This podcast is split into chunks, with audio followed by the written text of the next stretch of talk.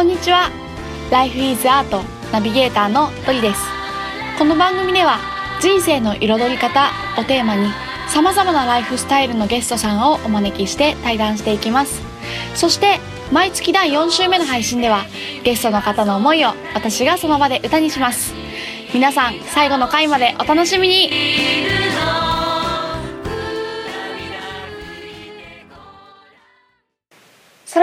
本日のゲストをご紹介します、えー本日のゲストはソウルメイトのあかねちゃんとアンディです。イエーイ。はい、えー今日の収録の場所は、えーなんと、えーマイホーム。自宅でですね 実家で、はい、初収録をしています、うん、海と山に囲まれたあの知多半島っていうところに住んでるんですがそこにはるばるアンディとあかねちゃんが2人で、はい、来てくれました。ありがとうございます。お邪魔してます。でねなんとこう上着を脱いでびっくりあかねちゃんとアンディあ二人ねパートナーなんですけどね。こうしましま模様お互いにペアルックかみたいな感じでいきなり登場されてちょっと驚いてるんですけどな何があったんですか？これね全然意図してなくて自分しましま着てることも忘れてたんですけど、うん。上着脱いだらあれ。ねあれってなっちゃった。ぶっちゃった。合わせてきたわけでもなく。全然合わせてない。あ全然。すごいしいですね。ね、っていうぐらいこう息がぴったりな、ね、お二人パートナーなんですけれども一人ずつ簡単に自己紹介とかしてもらってもいいですか、はい。はいじゃあ僕からいきます。えっと、うん、まあ、僕村田アンドリューユースケって言います。えっと、気になるよね名前そうそうそうそう。アンドリューって、えっと、アメリカで生まれて、うんハーフではないんですけど、あの、まあ、ミドルネームをもらって、みんなにアンディ、アンドリューって呼んでもらってます。はい。なるほど、簡単に自己紹介すると、うんえっと、シンプルに今は名古屋大学のうん教育学部の2年生休学中なんですけど、あそうなんだ、で何をしてるかっていうとあの高校に行って大学生と一緒に、うん。まあ、高校生がなんかこう自分自身が本当に望む進路を選択するうんきっかけになるような授業をしたりとか、うんあとは、えっと、コーチングをうん。企業のあのリーダーの人たちにうんやっていて、へえ、まあ、それでなんかこう自分と関わる人たちのこう可能性が最大限にこう広がるみたいな,、うん。なんかそういうのにつながることを、まあ、すごいワクワクしてやってます。はい。へえ企業の経営者の人にコーチングをしてるの？経営者っていうレベルでは今はまだないんですけど、うんうんうん。あの役職を持ったはいはいはい。部長とか、大人の人にそうですね、19歳が語る。まあ語るっていうか 寄り添う。寄り添う、うん。この人なんか本当にこの人の可能性を誰よりも信じるんだっていうふうに、決めてうん。うん。あの寄り添い続けるっていう、あと自分の下の世代のね高校生にもうん、うんうんうんねうんうんうん。そうなんだ。へえありがとう。はい。はい。じゃああかねちゃんははい。どんな感じ。ですかえっ、と名前が自社げあかねと言います。自社げあかね。また変わった。変わった名前だそうまだ一発で読まれたことがない。うんうんうん。自社げあかねと言います。うんでえっ、ともともとうんとどうやったら戦争とかが解決するのかなってなんかみんな同じ人間だからうん。話し合ったら分かるはずっていうなんかねそんな子供みたいなことずっと思ってて。うん。で去年あのニューヨークの大学に国連を目指して入ったんですけど、うんででもその国連からの平和の作り方とかにうん。なんか本当にこれでいいのかなってなんとなく違和感を感じて、それで半年ぐらい前に日本に戻ってきてでちょっと前に大学を辞めて今は長野県安曇野のシャロメフッテっていうところでうん。うん。自然と共に暮らしております。いいですね。今日ははるばるねその長野の安曇野から4時間半だっけ4時間半。かけてね来てくれたっていうことで本当に、えー嬉しいんですけどすごいよね。10、えっと、20歳だっけ今？二十歳。はい。ね二十歳でえニューヨークニューヨークの大学入ってもはやもう辞めて 今長野県にいるっていうもう謎なキャリアの2人なんですけど まあ本当になんて言うんだろうこうそういう2人のキャリアにもすごく興味があるし、うん。こう2人のなんていうのかな。最初ねソウルメイトのって紹介したんだけど、本当にそのシンクロしちゃう感じっていうか、うん。そういう感じにもこう興味があるので、うん。いろんな側面から、うん、お話を深めていけたらなっていうふうにうん思うんですけど、はい。します。はい、何か話したいことありますか？あ 初めてこんなふうにそうそうそう。ななんかねあの皆さんあのリスナーの皆さんねいつも多分こう私がいろんな人にこう質問をしてこう答えていくの形でいつもやってるんだけどこの2人に関してはというかこう今は浮かんでくるものね。今こうその場で浮かんでくるものとか言葉とかうん。をうん大事に今日はこう紡いでいけたらいいなと思うのでうん。話したいことか。テーマとか。うん。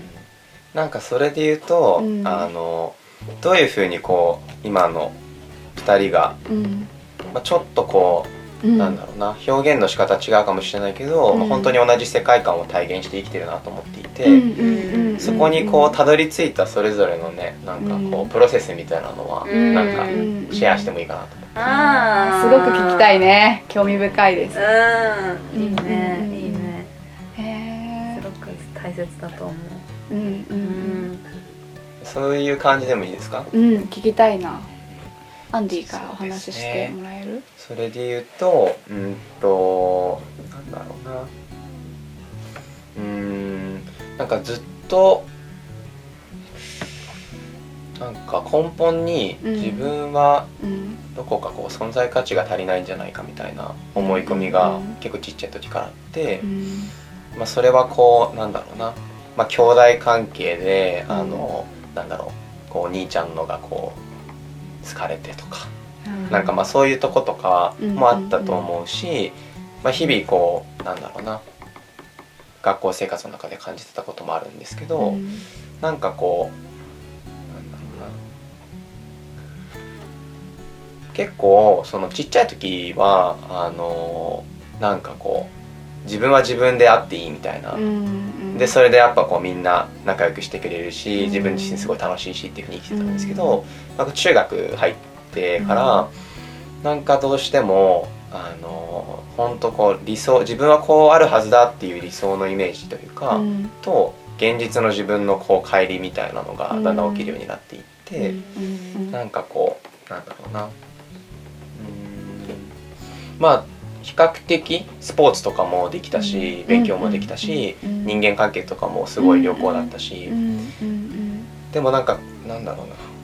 そういうのを、まあ、どこか頑張るうん。モチベーションにはなんかあのもっとこう優れた人にならなきゃみたいなうん。こうモチベーションみたいなのがすごくあってこう自分はなんかこうありのままの状態でいるとうん。こう存在価値が足りないし、うん。まあ、そうだったらこうみんななんか自分が本当に好きな人がうん。こう離れていっちゃうんじゃないかとか、うん。仲間外れにされちゃうかなみたいなのが、うん。なんかこう、まあ、いろんな経験を通じてあってうん。だからこういつもなんだろうな自分らしくいたいんだけどうん。なんかこう好かれるようにとか、うん。こう評価されるようにとか、うん。っていうふうにやっぱずっと振る舞ってた自分がいて、うん。でそうだな。うーん。なんかそれがやっぱこう年齢を追うごとになんかこう強まっていってうん。もっとこうすごい人にならなきゃとか何かをこう成し遂げないとうん。とか人の役に立たなきゃとかうん。っていうふうにすごいなんか思うようになってやっぱそういうモチベーションであうん。の大学入ってからもうん。あのまあなんか自分で事業を立ち上げたりとかうん。こう組織作ってとかうんまあなんかこうすごいねみたいなふうに言われたりすることをずっとやってきたのが、うんまあ、ほんと1年前大学入ってからずっとやってたんですけど、うん本当にちょうど1年前のこの10月の時期ぐらいに、うんあの自分の中でうん。こうターニングポイントみたいなのがすごくあって、うん。そこでこう初めてなんかこうあ自分ってずっとうん。なんか本当にこうワクワクしてうん。今まで何かをやってきたっていうよりかは、うん。なんかそれをやらない自分はダメだみたいなところのこう恐れに駆り立てられてずっとやってたなっていうのに、まあ、気づくあの体験があってなんかなんだろうな。そこで初めて、まあ、このままこう自分はどこか足りないのかなみたいな、こう恐れにこう駆り立てられてもっとすごくならなきゃって生きていっても、なんかいつまでたっても自分で自分のこと愛せないし、本当にこう自分が自分として心からワクワクすることをただやればいいんだっていう喜びもないし、ってところにこう気づいた時に、あもうなんかただもう自分は自分として生きていきたいし、なんかそれまでは何かと比較して自分にないものをいつもこうなんだろうなこう付け足していくみたいな欠けてるものを満たしていくっていうふうに生きてたけど、で自分に何が与えられてるんだろうなみたいなことをこう考え始めた時に、うん、なんかこうなんだろうなギフトというか、うん、自分が今まで生きてきたこう経験も出会った人も、うん、出会った価値観も、今持ってる力も、うん、なんか全部全部ギフトだし、うん、なんか全ての人類が何十億人もいて、うん、でも一人一人違う人生を歩むからこそ、うん、俺は俺として生まれてきたことに絶対的な価値があるし、うん、自分らしく生きるって決めた時に、自分の命が絶対最も輝くはずだっていうふうにこう信じるようになって、そこからなんかこうそういう世界観を、あのなんかバーとかワークショップとか合宿とかを通じて伝えていったりとか、まあ、今はさっき言ったみたいなまあ、高校に授業をしたりとか、うんうん、その企業の人たちにコーチングっていうのを通じて、うん、やっぱ伝えたい共通のテーマみたいなのは、うん、あなたはあなたであってよくて、そこに最大の意味も価値もあって、それでこそなんかその人の可能性は最大限に輝くんだっていうのを何かしらのこうやり方は違うけどあのそれを伝えていきたいし自分自身がこう自分を本当にただ自分であっていいんだって愛して本当にこうなんだろうやるべきこともない中で、ワクワクするものをただこう、やって生きていくっていうのも、まあ、体現していきたいなっていう感じですね。